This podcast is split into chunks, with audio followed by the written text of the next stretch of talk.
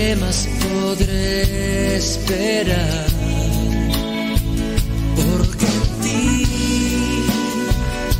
aprendí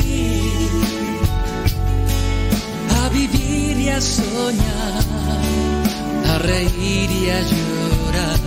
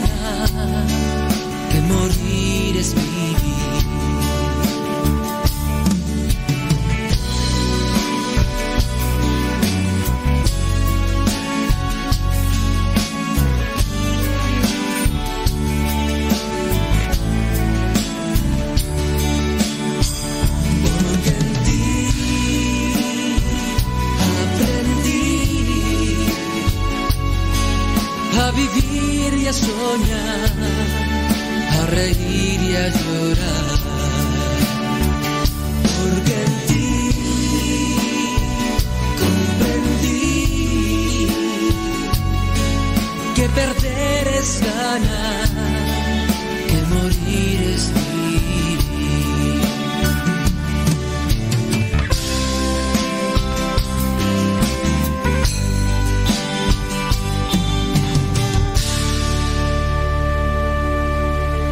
En ti aprendí, cantó el padre Osvaldo Martínez.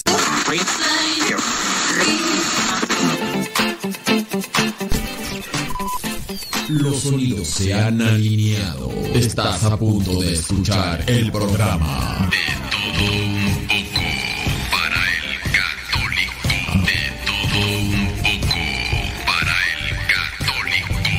Servidor, el padre modesto Lule. Comenzamos.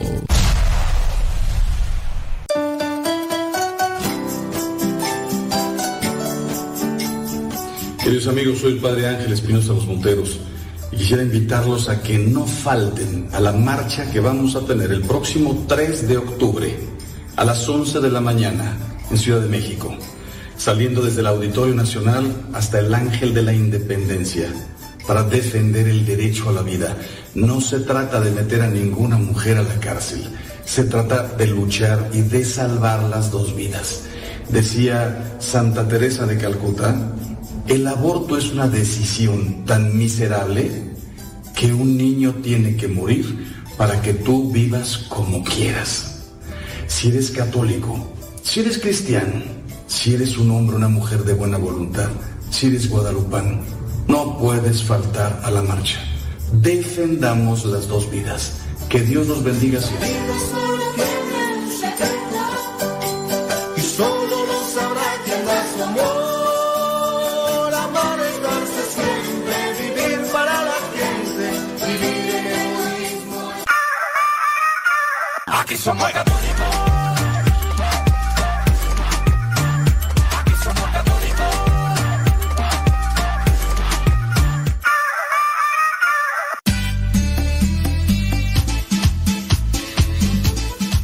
buzón de voz de Radio Cepa al número de California, área 323 247 7104. Habla y deja tu mensaje. Di tu nombre donde nos escuchas y tu mensaje. Recuerda el número es de California, área 323 247 7104 247 7104 área 323 este número es de California, Estados Unidos. 247-7104, área 323, el buzón de voz de Radio Cepa.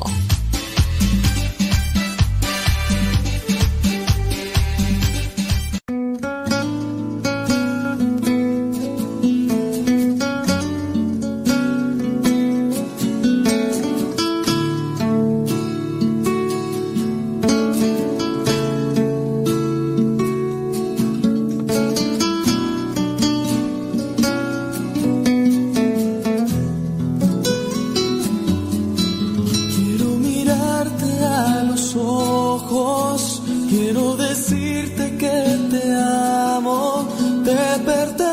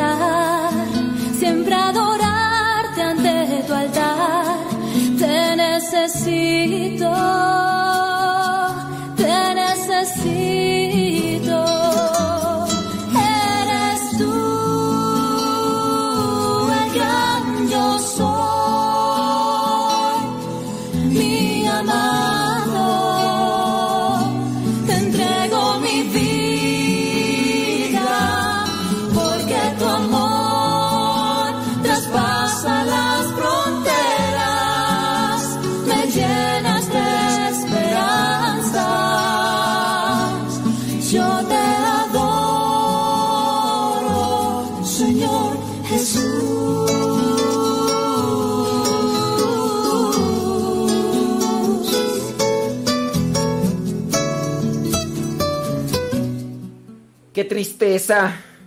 ¡Qué tristeza! Ni modo. Ni modo, ya pasó lo que tenía que pasar. Es que iba a ir a...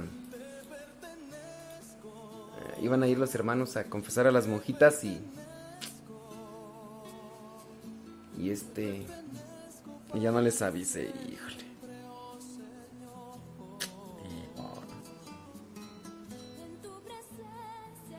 Sí, una disculpa, es que no pude ver tu mensaje. Ni modo, dijo Lupe, ¿qué le vamos a hacer? Ay, Dios santo. Bueno, espero que las hayan confesado. Me encontré a Marta Juan Torres. Y ahorita los que mañana vean el diario misionero, pues ya. Pues ya, ya se van a dar cuenta. Incluso ahí ya la grabé. A ver si se grabó, ¿eh? porque luego. Luego ni se graba. Y es que salí tarde de aquí, fui por los fui por los lentis. Fui por los lentis y este me fui en la micro. Y después eh, en lo que aquí que allá y se me hizo tarde, pues dije, pues voy a aprovechar y me vine a paso veloz y aquí en la entrada a la capilla me encontré a a Marta Juan Torres. Marta Juan Torres. Y ya un baño de bolón ping pong y. Y ya, pero. Híjole. Yo creo que todavía no terminaba bien de. De sacar todo el sudor. Porque me bañé, todavía sigo sudando. Eh. Señor Jesús.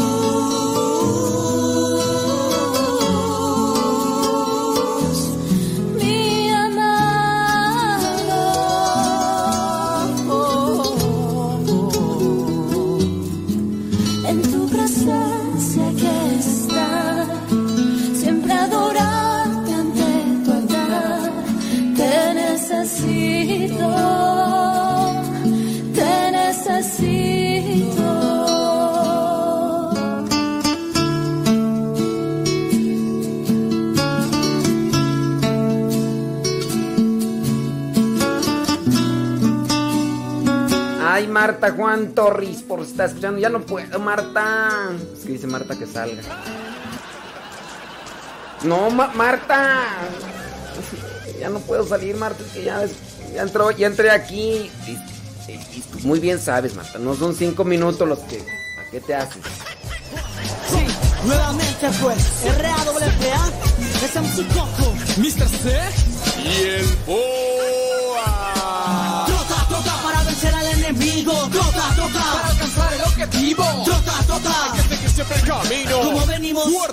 Andamos con el. Fuerte. Trota, trota para vencer al enemigo. Trota, trota. Para alcanzar el objetivo. Trota, trota. Que seguir siempre el camino. Como venimos. Fuerte. Andamos con el. Fuerte.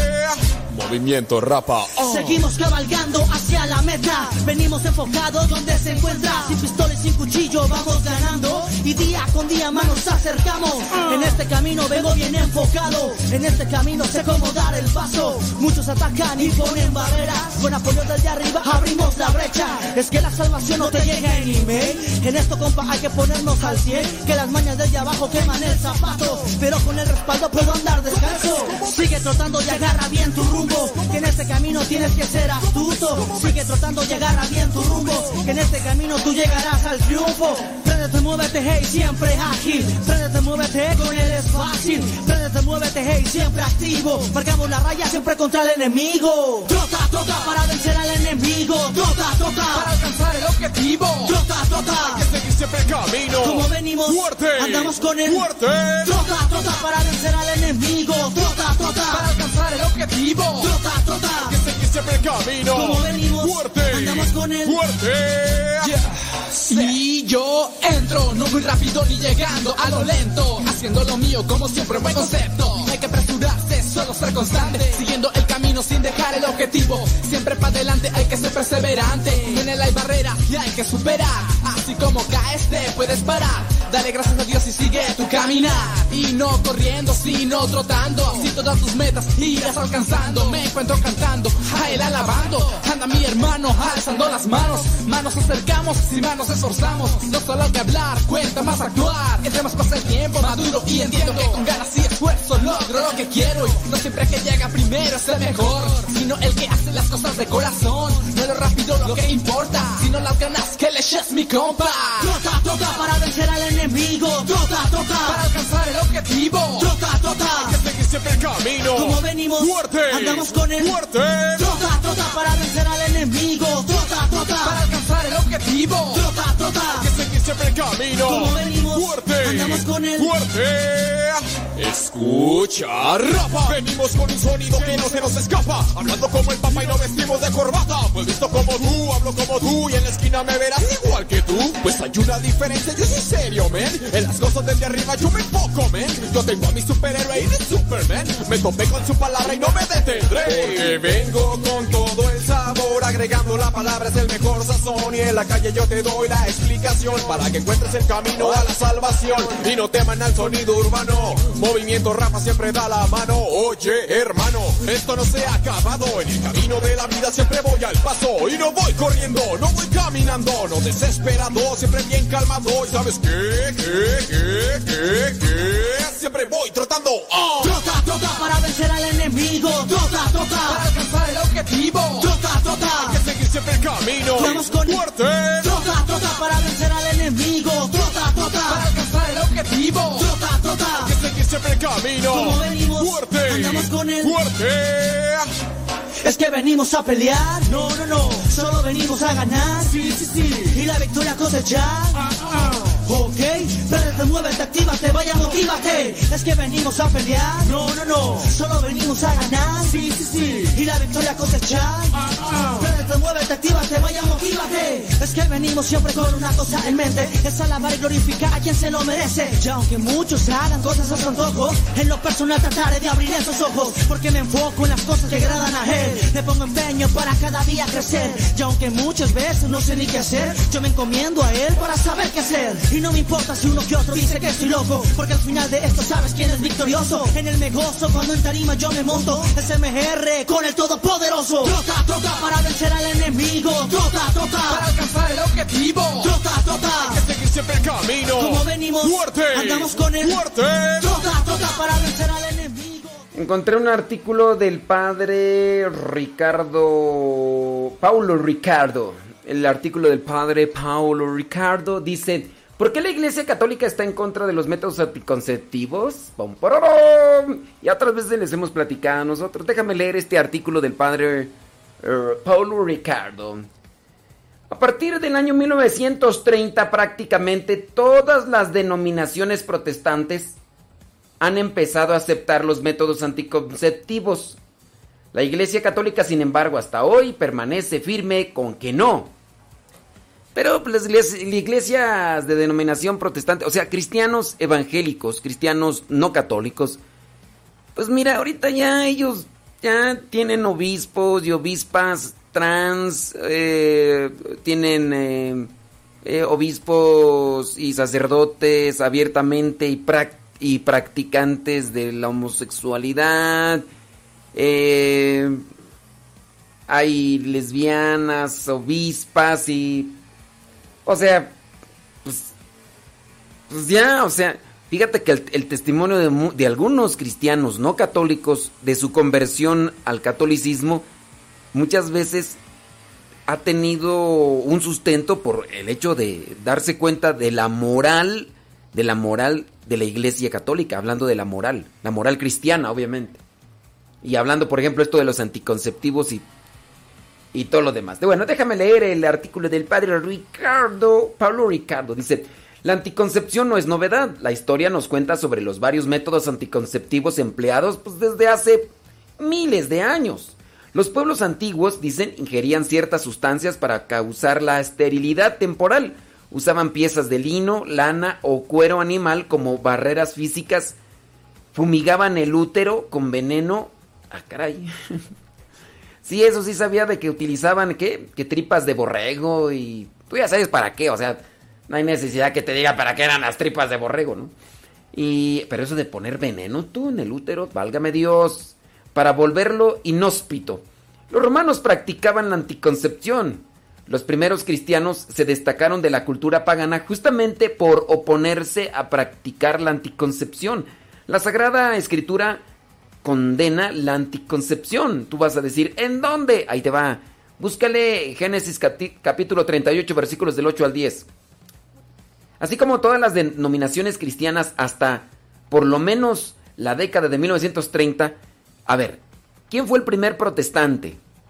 ¿Quién fue el primer protestante y en qué año? Vamos a ver quién de ustedes ahí le pone enjundia y se pone a investigar, de esos que, que no están haciendo nada, que se pongan a hacer algo. ¿Quién fue el primer protestante? ¿Y en qué año? Pues para. Pues para irle midiendo, ¿no? Claro. Ándele, pues, ahí de los, que no, en vez, en vez de estar ahí pidiendo saludos, mejor pónganse a investigar eso de ¿Quién fue el primer protestante y, de qué año? Ándele. Sí, porque acá unos que, que mándame saludos, que no sé qué, que no sé cuánto, que mándale saludos a mi gato, que mi gato necesita de tu miau y que... Ya, pónganse a investigar esas cosas mejor, ¿ok? Entonces, hasta el año 1930, desde el primer protestante hasta el año 1930 dijeron, está bien, vamos acá. Pero ya después del 1930 dijeron, venga a nuestro reino. Lo que nos encontremos en el camino, eso es bueno. Y fíjate que dentro de los anticonceptivos, pues bueno, ya entran lo que son los abortivos, los pastillas del día siguiente y demás. Bueno, sigo leyendo el artículo del padre Paulo Ricardo.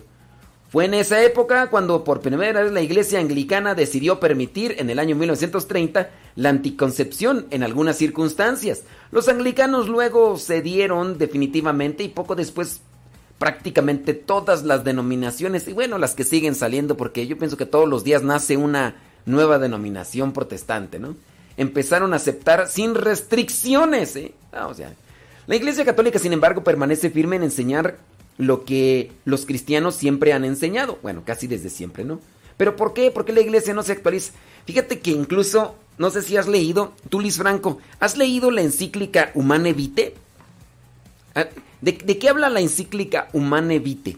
Fíjate que por esa encíclica el Papa San Pablo VI, sí es santo, ¿verdad? Ya, sí. Eh, Pablo VI eh, fue bien criticado dentro de la Iglesia Católica, pero bien criticado por esa encíclica Humane Vitae. A ver tú, Naive, Lua, que en vez de ver películas de mm, este exorcismos. ¿Has leído esa encíclica? Fíjate que algunos cristianos evangélicos al leer esa encíclica han dado el paso así definitivo a la Iglesia Católica. Nada más dime, no, vais- no, no, vaya- no te vayas a ir a Google, porque vas a empezar ahí a sacar ahí lo que dice Wikipedia. No, no, no, no, no, no. A ver, a ver tú, Luis Franco, en vez de andar mirando ahí películas de eh, Rob- Robbie Williams, eh, eh, ponte a leer esa, sí. Es que anda viendo allá que Patch Adams y que... Sí, felicidades a los que están investigando en, en Wikipedia quién fue el primer protestante. Efectivamente, ese que dicen ustedes, ese es. El primer protestante fue un sacerdote agustino. Fue un sacerdote agustino de nombre Martín Lutero que de repente empezó a decir, "Ay, yo no estoy de acuerdo con esto. Y ahí empezó la protestantada. Sí, desde ahí. Por eso se le dice protestante, porque protesta por todo. Y ya después, este mismo sacerdote, que sí era muy inteligente y todo, lo que tú quieras, y se dio cuenta que había algunas cosillas en la iglesia que no andaban bien y dijo, pues yo, yo me voy a salir de la iglesia para arreglarlas desde afuera. No, pues ¿cómo? ¿Tú crees que esta? Fue en mil- 1515, 1517 más o menos, ¿no? Por ahí más o menos. Sí, porque más o menos en, en esos tiempos. Pero bueno, él fue el primer protestante, un sacerdote católico. Oye, investiga quién fue el fundador de los menonitas. Te vas a quedar sorprendido. Investiga quién fue el fundador de los men- menonitas. Búscale por ahí, fundador de los menonitas. También búscale quién fue el fundador de los presbiterianos. Sí, busca quién es el... Te vas a quedar sorprendido. Te vas a quedar así con tu cara de... ¡Wow! ¡Wow! Ay, Liz Franco. No, Liz Franco. No, no te vayas a leer el resumen. Échate la encíclica, Humane Vitae, y te vas a dar cuenta por qué criticaron tanto al Pablo, al Papa Pablo VI. San Pablo VI. Muy bien, eh, deja seguir leyendo. Fue en esa época cuando por primera vez la iglesia anglicana, eso ya lo había leído, ¿verdad? Eh, la iglesia católica, eso ya también lo había leído. Ok, eh, ¿por qué la iglesia no se actualiza? Dicen algunos. Vamos a leer el artículo. El mundo moderno tiene un serio problema en comprender la postura de la iglesia respecto a la anticoncepción, porque el mundo no sabe cuál es la finalidad del sexo. ¿Cuál es la finalidad del sexo? ¿Cuál es la finalidad de la intimidad? Ahí está el problema. Y es que como es placer, pues de repente empieza la gente a decir, oh, esto es placer, oh, vamos a darle vuelo al hacho". Y ya después se olvidan de la finalidad. Incluso pues muchos no saben ni la finalidad del sexo. Ese es el problema. El escritor Frank Sheet dijo cierta vez, el hombre moderno casi nunca piensa sobre sexo. Él sueña, lo desea, lo imagina, babea frente a él, pero en realidad nunca se para a pensar en qué consiste realmente el sexo. Porque el hombre moderno casi siempre sueña, lo desea, lo imagina, babea frente a él, pero no piensa sobre el sexo. Frank dijo también, nuestro típico hombre moderno, cuando se concentra al máximo, no logra ver en el sexo más que algo que tenemos mucha suerte de poseer y ve todos los problemas que le conciernen reducidos a una única gran cuestión. ¿Cómo obtener tanto placer como sea posible? Lo dijo Frank Sheet. Pero deberíamos ir un poco más a fondo. ¿Quién inventó el sexo? ¿Qué es el sexo? ¿Para qué sirve? ¿Cuál es su valor? Para empezar, fue Dios quien lo creó, y ya que Él es su creador, tiene el poder de determinar cuál es su fin o su meta y sentido. Ahora, Dios reveló que la finalidad del sexo es la procreación. La finalidad del sexo es la procreación y la unión entre los es- esposos. De forma que el acto sexual puede ser entendido como si los votos y promesas matrimoniales se volvieran carne. El acto sexual Puede ser entendido como si los votos y promesas matrimoniales se volvieran carne. El día de la boda los novios prometen que su amor será libre, fiel, total y abierto a la vida. Todo acto conyugal debería, pues, ser una renovación de este juramento, una entrega de prometo serte fiel en las buenas y en las malas, en la adversidad, en, en la dificultad y en la adversidad, no, no, en la adversidad y en la prosperidad. Sí. Algunas parejas dicen que estarán, sí, abiertas a la vida, pero usarán anticonceptivos entre un nacimiento y otro. ¿Saben cuál es el problema incluso que se desata de los anticonceptivos? Que también se destraba la lujuria. Si de por sí ya la lujuria la tenemos ahí, la concupiscencia es algo que es natural y que hay que buscar controlar. Es como un caballo, hay que saberlo domesticar, hay que saberlo controlar, porque si se te desboca el caballo, así como la lujuria, la concupiscencia, mm, mi amigo, ¿quién detiene un caballo? Alebrestau, ¿quién detiene un caballo desbocado? Nadie. Y ese es uno de los problemas de la anticoncepción, que se le da rienda suelta a la lujuria y después, a ver, deténlo, a ver, deténlo. No hay nadie en quien lo detenga hasta que lo detenga una enfermedad o accidente o un trancazo fuerte como a veces la infidelidad. Y a veces ni así. Algunos que ya caen en eso y dicen, ay, prometo que ya no lo vuelvo a hacer. Pero nomás mientras les dura el dolor en su corazón. Después encuentran a alguien que les guiñe el ojo y ahí van como caballos desbocados. O yeguas. Porque para siempre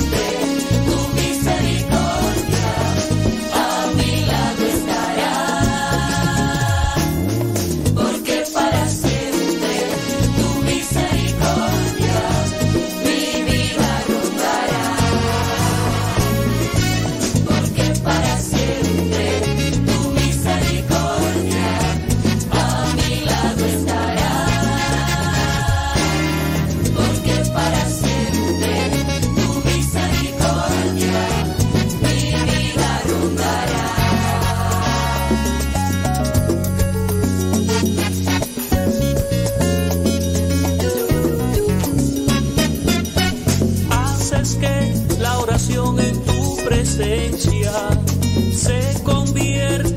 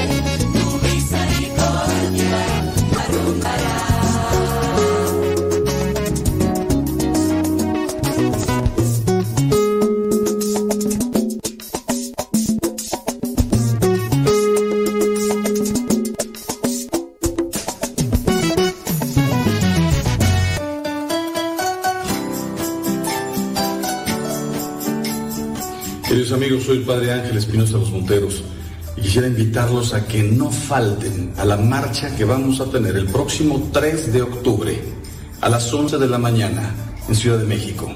saliendo desde el Auditorio Nacional hasta el Ángel de la Independencia, para defender el derecho a la vida. No se trata de meter a ninguna mujer a la cárcel, se trata de luchar y de salvar las dos vidas. Decía Santa Teresa de Calcuta, el aborto es una decisión tan miserable que un niño tiene que morir para que tú vivas como quieras. Si eres católico, si eres cristiano, si eres un hombre o una mujer de buena voluntad, si eres guadalupano, no puedes faltar a la marcha. Defendamos las dos vidas. Que Dios nos bendiga siempre.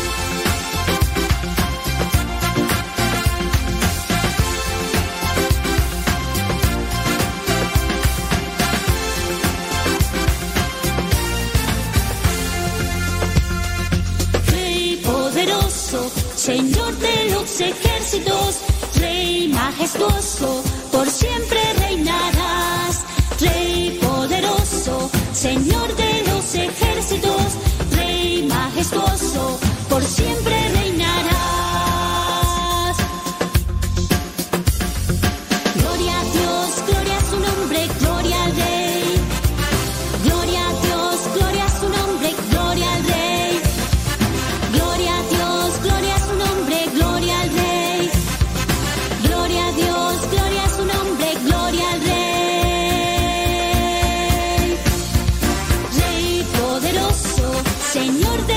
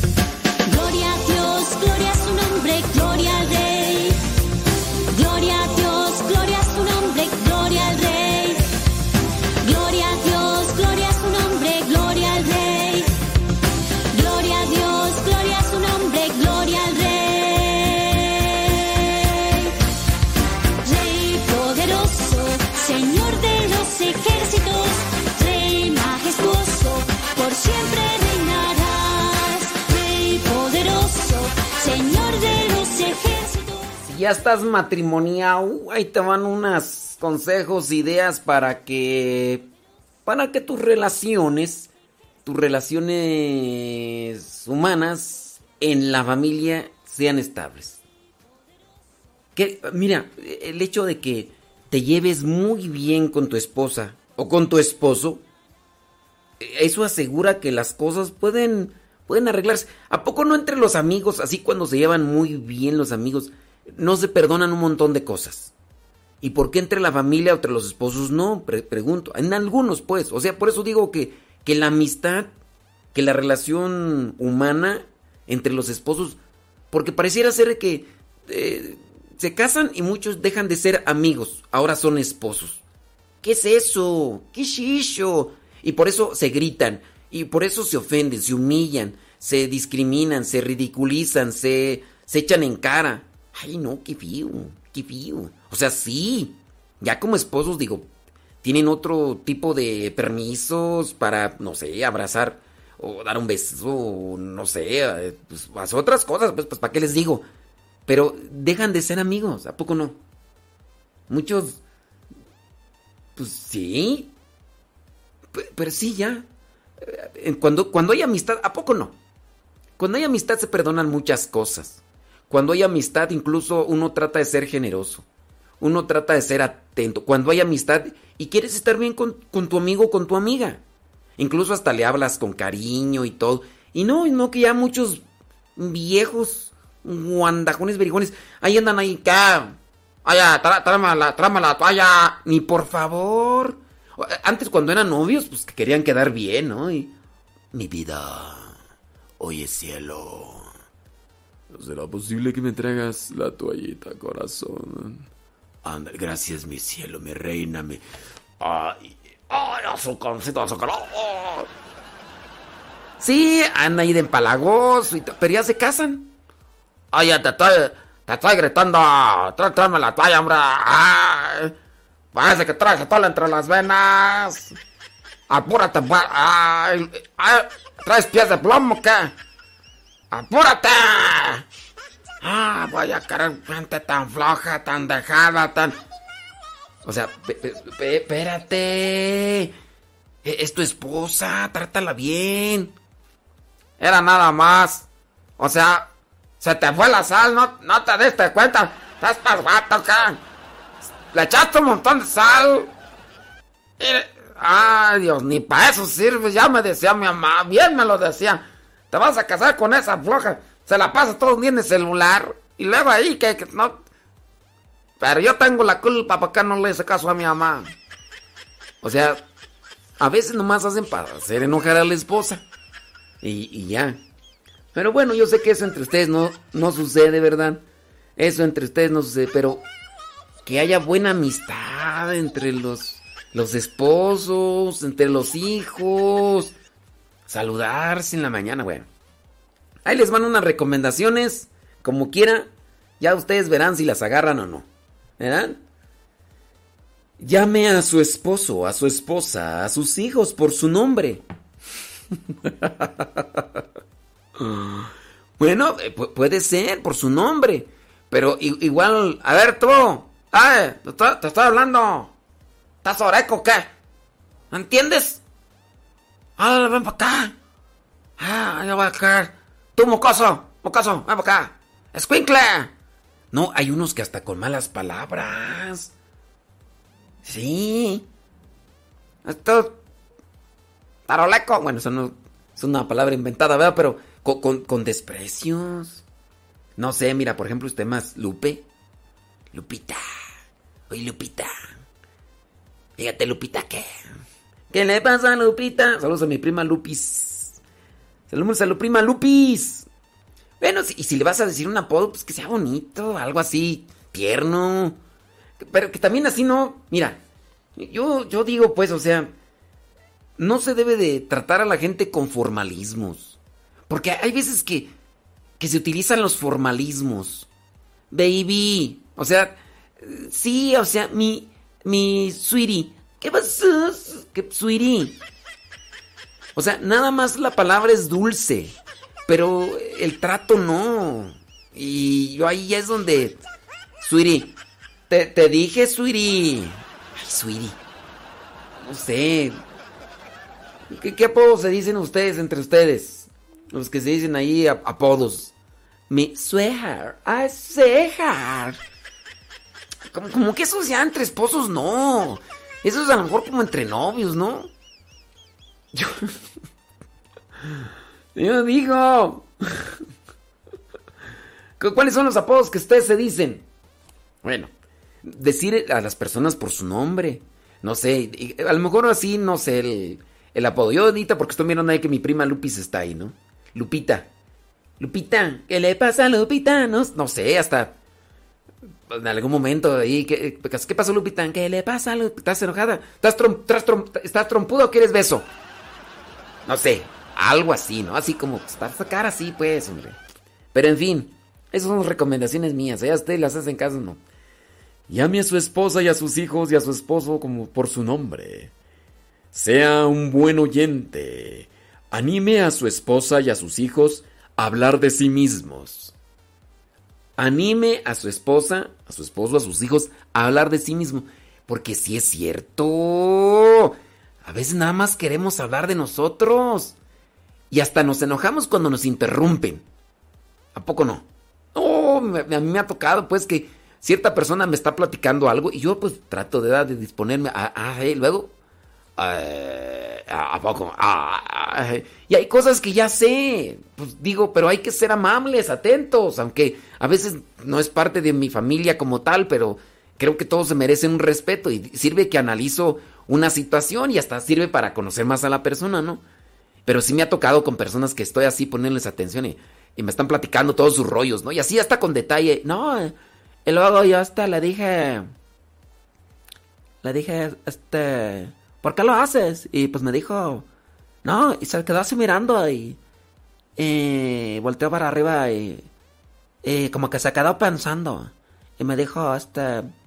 Pues no sé. Y yo le dije... Pues como tú quieras. Entonces, ella me dijo, no, pues hay como tú veas. O sea, pláticas bien entre... no, cuando uno conoce a las personas y todo eso. Pero igual, me he dado cuenta que así cuando... eh, Recientemente me tocó con una persona hace un día, dos. Ayer, ayer me tocó con una persona. Mano que no digo quién es, ¿verdad? Porque...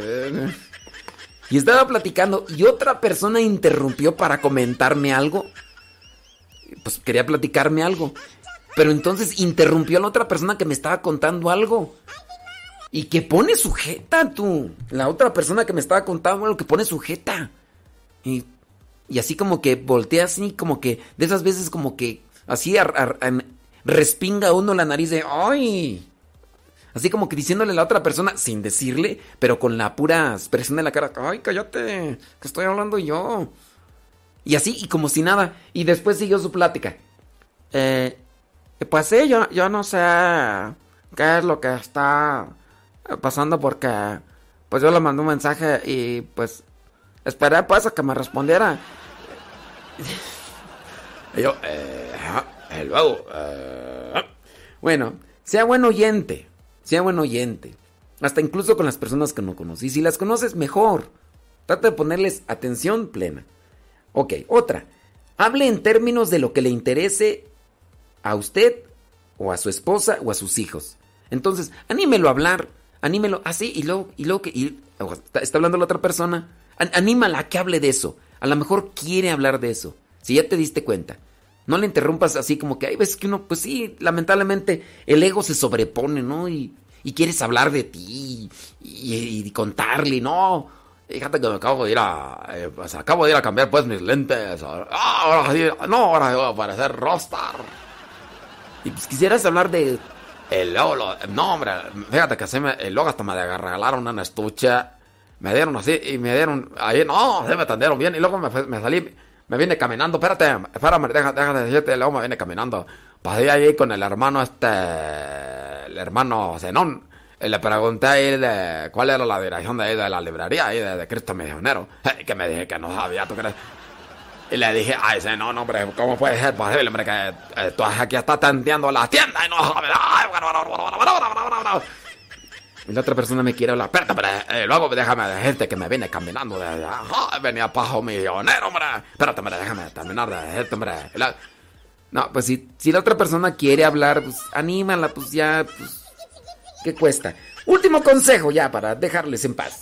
El último consejo, haga que su esposa, sus hijos o sus hijas se sientan importantes, pero solo si puede hacerlo sinceramente. No sea cábula, no sea hipocresía. Trate de hacerlo desde el corazón, para que la otra persona incluso perciba que, que- es algo, que es una intención desde adentro. Porque se nota cuando nada más así como pura burocracia, parece pura postura política, ¿no? Y, y todo lo demás. Pero bueno, ahí está. Eh, ahí se los dejo yo por si... Ah, les doy otro. Ah, bueno, vámonos con otro. Acabo todavía alcanza allí. Todavía tengo 30 segundos. La mejor manera de ganar una discusión es evitarla. Sí, miren, es que no, las discusiones no se deben de buscar ganar. Las discusiones deben de buscarse para aclarar un conflicto o una, o una confusión. Mira, hay una confusión, hay esta mm, distorsión de ideas.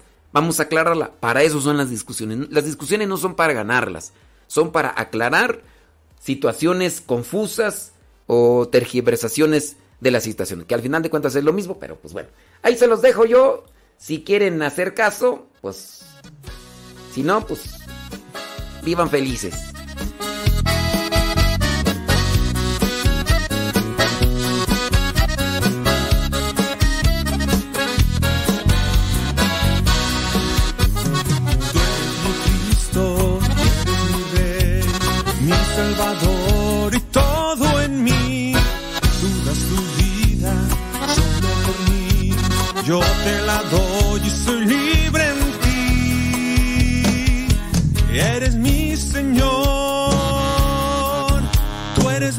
Señor. Eres mi Señor,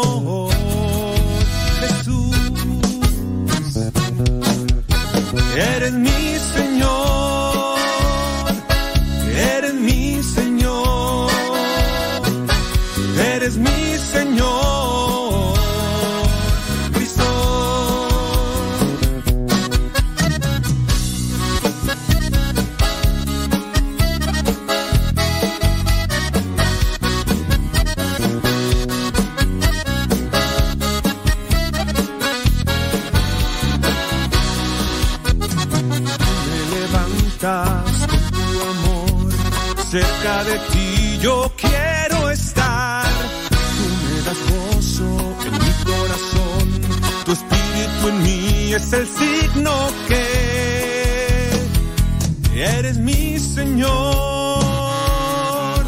Tú eres mi Señor. Eres mi Señor.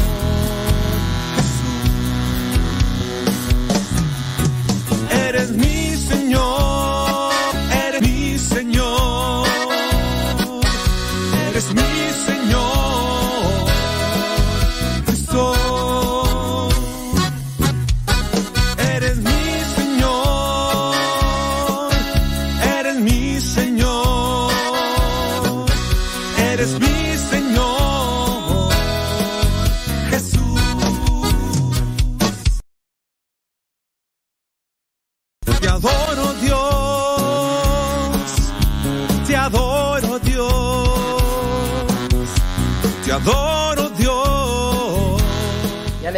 compartición. ¿No le has dado compartición? ¡Ah, qué barbaridad! Oiga, recuerde que este domingo 3 de octubre es la marcha por la mujer y por la vida.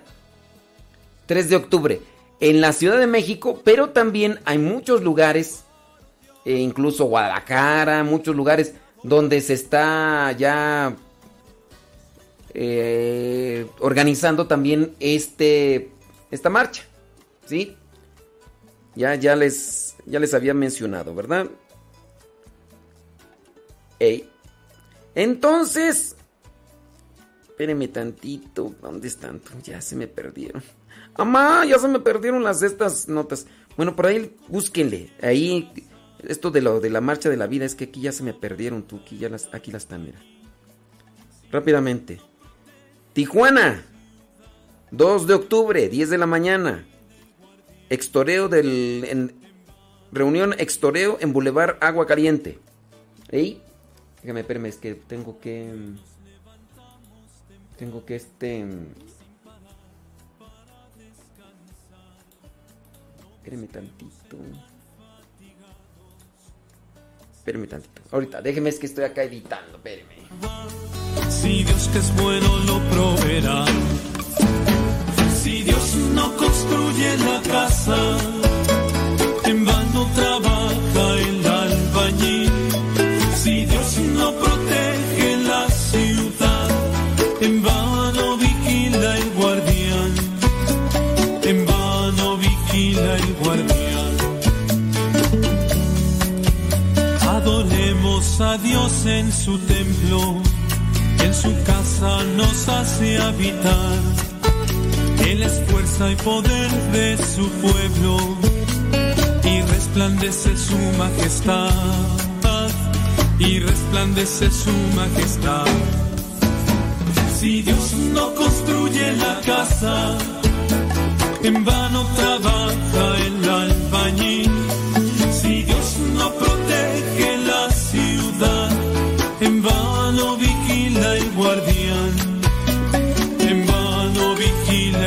guardián.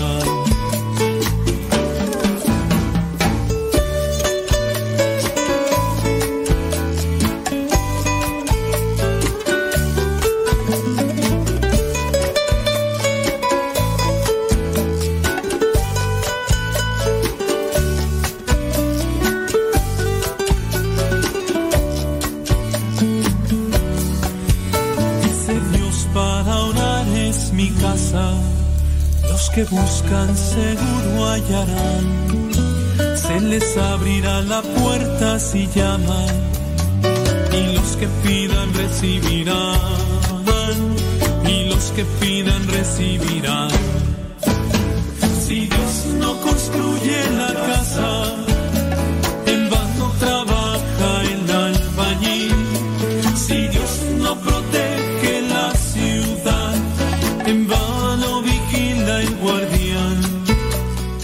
Pues ya, ya me voy. Ya me voy. Ya me voy a rezar.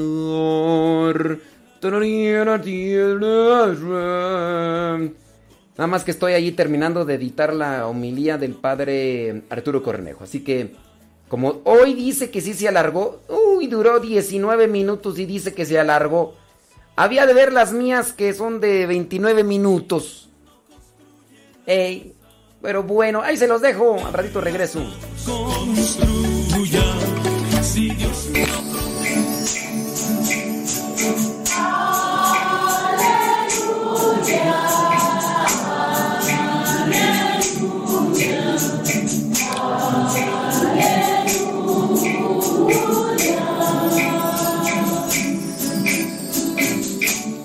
El Señor esté con ustedes.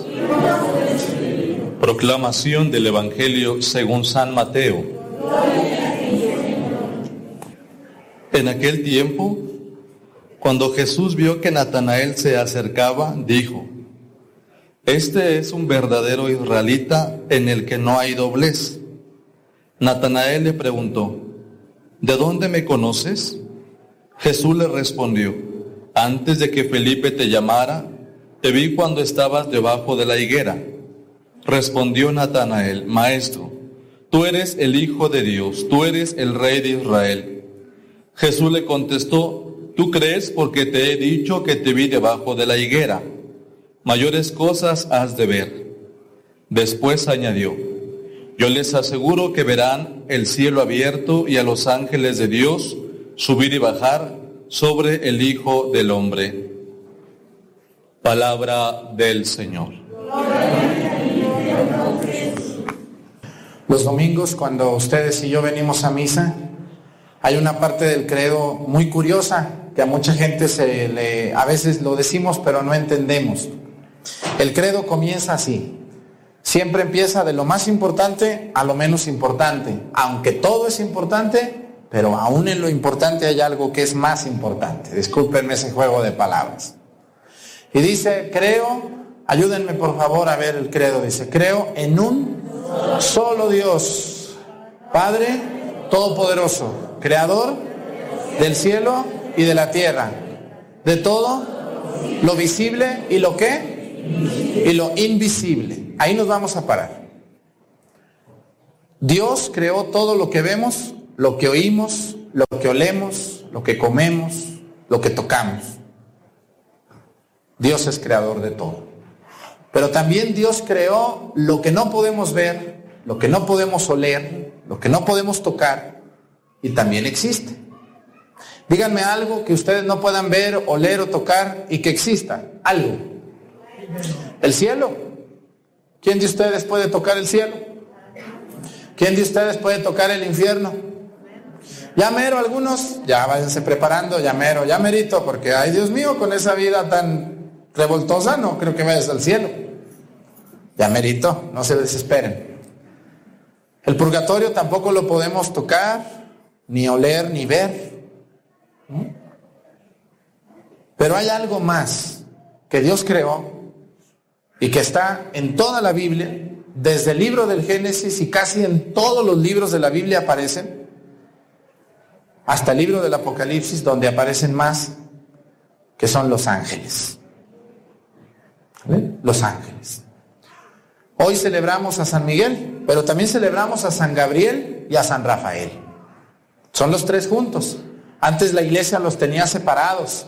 De hecho, todavía el 24 de octubre en muchos lugares celebran a San Rafael, porque era la fiesta antigua. Pero la iglesia los juntó, los tres en una sola fiesta, 29 de septiembre. Los ángeles, según el catecismo de la iglesia, son seres invisibles que sirven y glorifican a Dios en su presencia. Así los define el catecismo de la iglesia. Y hoy les voy a hablar un poquito de los ángeles. Miren, hay varios libros que hablan de los ángeles, pero hay dos donde se habla más de ellos. El libro del Apocalipsis y en el Antiguo Testamento el libro de Daniel, el que escucharon en la primera lectura. De hecho, Cristo habla de los ángeles hoy cuando le dice a Natanael, Natanael, mayores cosas has de, de ver. Te vi cuando estabas debajo de la higuera. Vas a ver subir y bajar ángeles. ¿no? Lo dice Cristo. Y si lo dice Cristo, ¿existe o no existe? Claro. Los ángeles de Dios son verdades de fe que están en el credo cuando se dice to- de todo lo invisible. Y los ángeles también son verdades de fe porque Cristo lo mencionó. Vas a ver ángeles subir y bajar. Y en otra ocasión, cuando Cristo menciona a los ángeles, cuando le dice a Poncio Pilato, tú no tendrías poder sobre mí, si yo quisiera, traería una ángeles que me liberaran de ti. O sea, Cristo cree y predica a los ángeles. ¿Cuántos ángeles hay? Miles y miles lo servían. Dice así hoy la primera lectura. ¿Escucharon ustedes eso? ¿Escucharon esa, esa, esas palabritas? Miles y miles lo servían. ¿Cuántos ángeles creó Dios? Mire señora, no me haga esas preguntas. Cuando usted se muera y llegue a la presencia de Dios, que va a tardar un rato en el purgatorio, allá le pregunta a Dios, porque no tenemos una cifra. Hay gente a veces que pregunta cosas que no tienen respuesta. Y una cosa que no tiene respuesta es, ¿cuántos ángeles hay? ¿Cuántos? No sabemos. El Evangelio dice, primero, perdón, la primera lectura dice, miles y miles lo servían. ¿no? Padre, entonces, ¿cuántos ángeles hay? Miles. ¿De cuántos conocemos el nombre, según ustedes? ¿No más de tres? No, de cuatro. Nosotros conocemos el nombre de cuatro.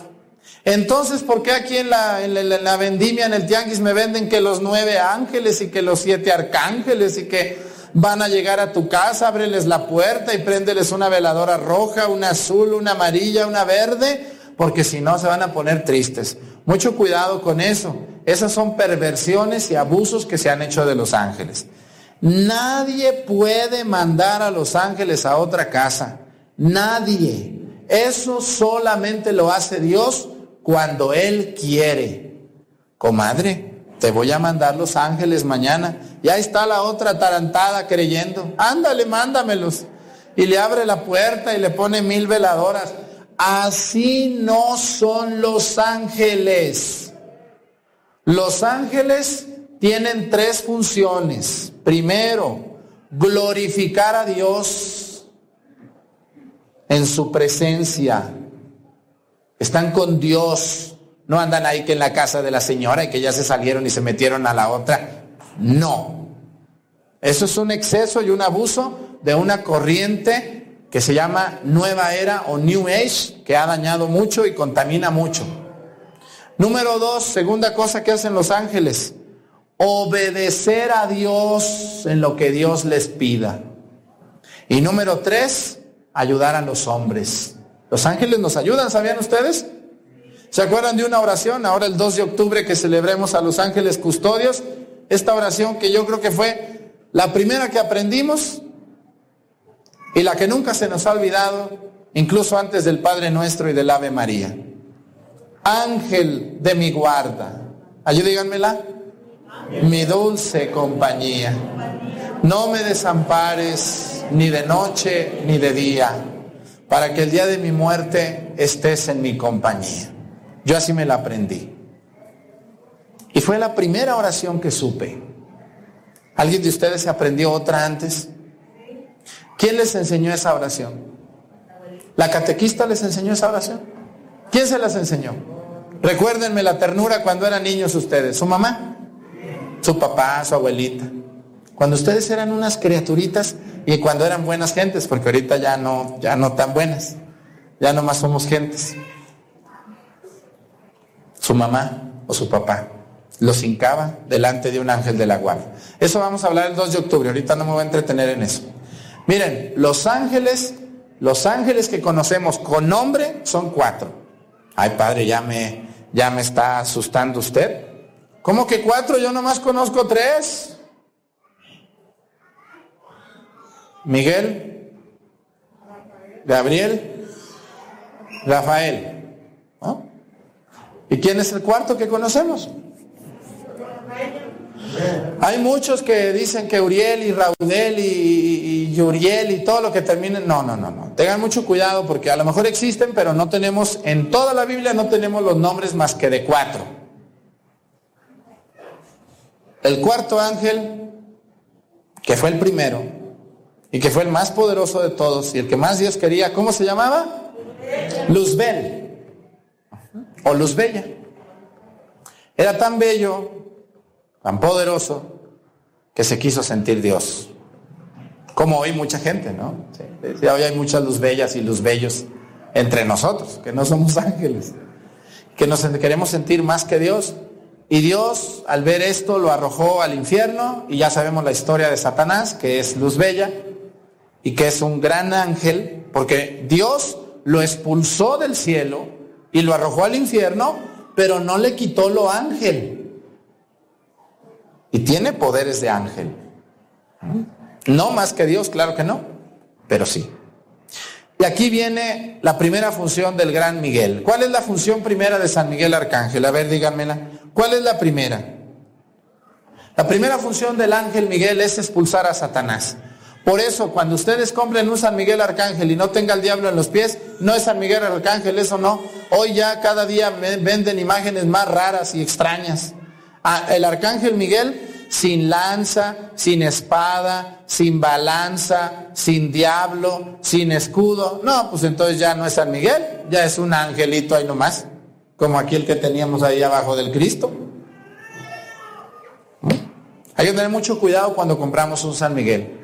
Yo les he recomendado a la gente cuando tengan en su casa problemas de que escuchan pasos, de que todo eso, de que oyen cosas.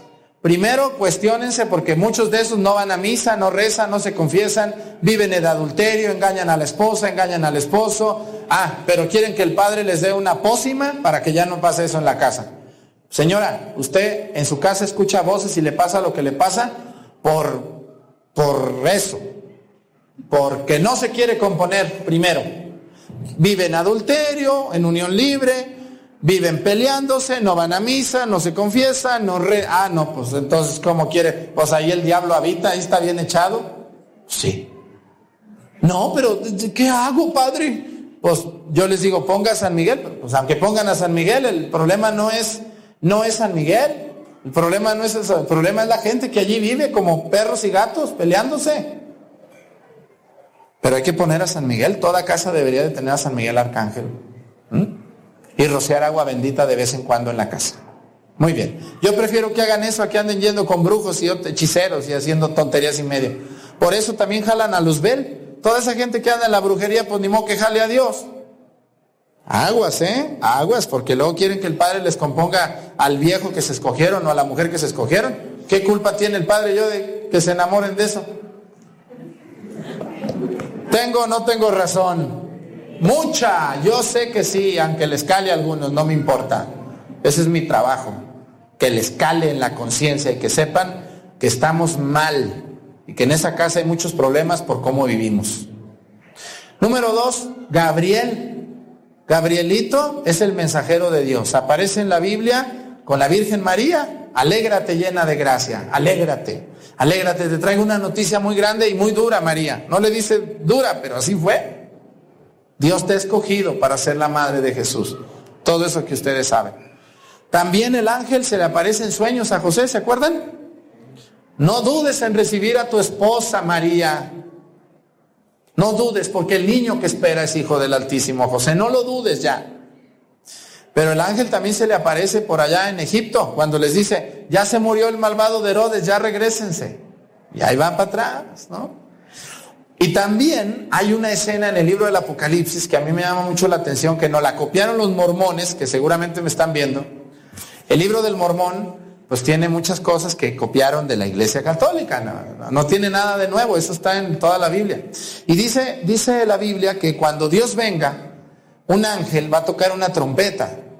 Y, según los estudiosos dicen que si el ángel Gabriel fue aquel que, que anunció a la Virgen, a José, pues también va a ser el que va a anunciar el juicio final. ¿eh? Cuando escuchen una trompeta, agárrense de lo que puedan, porque dice el Evangelio, de dos que estén moliendo, una será tomada y la otra será dejada. De dos que estén, así va a ser. Ay, Dios mío, San Gabriel. Número tres, Rafael, hay un libro que se llama Tobías en el Antiguo Testamento, cuando Tobit, Tobías, su hijo Tobit no puede tener, no, no encuentra pareja y él quiere que su hijo tenga una mujer que sea judía y le pide a Dios y Dios le manda un mensajero que lo acompaña y ahí está toda la historia de Rafael, que es la medicina de Dios, ¿no? Ahí está que trae su pescadito que le sacó la hiel y le curó los ojos y, y una anforita de agua ahí para tomarse su agüita Rafael con Tobías y Tobit. Bueno, entonces esas son las tareas de los ángeles principalmente. Quiero decirles que, Padre, ¿y entonces por qué dice que son miles? ¿Cómo se llaman esos miles? No sabemos los nombres. Lo que sí les quiero decir es que hay una jerarquía, o sea, hay unos que están más cerca de Dios y otros menos cerca. Hay unos que tienen unas funciones y otras funciones. Pero ahorita no es clase. Aquí en mi canal de YouTube hay un tema que se llama Ángeles Custodios. Allí sí son dos horas de puro tema de los ángeles. Véanlo porque hay gente que quiere en 10 minutos que uno le explique todo. No se puede. ¿Cuáles son esas siete, esa, esa jerarquía de los siete ángeles? A ver si no me equivoco, a ver si no se me olvidan, porque ando medio mareado ahorita porque confesé. Entonces, según yo, me ayudas, Toño, si se me olvida una. Tronos, dominaciones, potestades, querubines, serafines, arcángeles y ángeles. ¿No se me olvidó ninguna? Principados, me faltó principados. Esas ocho son los nombres de los ángeles. Vamos a volverlos a decir, a ver. Tronos, dominaciones, principados, potestades, querubines, serafines, ángeles y arcángeles. No las dije en orden porque ahorita no, no las tengo en la cabeza por orden, pero son los nombres de los tipos de ángeles que están rodeando a Dios. Señores, amen mucho a los ángeles, invóquenlos, pero no con velitas para que vengan a sus casas. ¿eh? No así. Los ángeles sirven a Dios y sirven a los hombres. Ya me pasé de tiempo. Muchas gracias a todos por haber estado en esta homilía.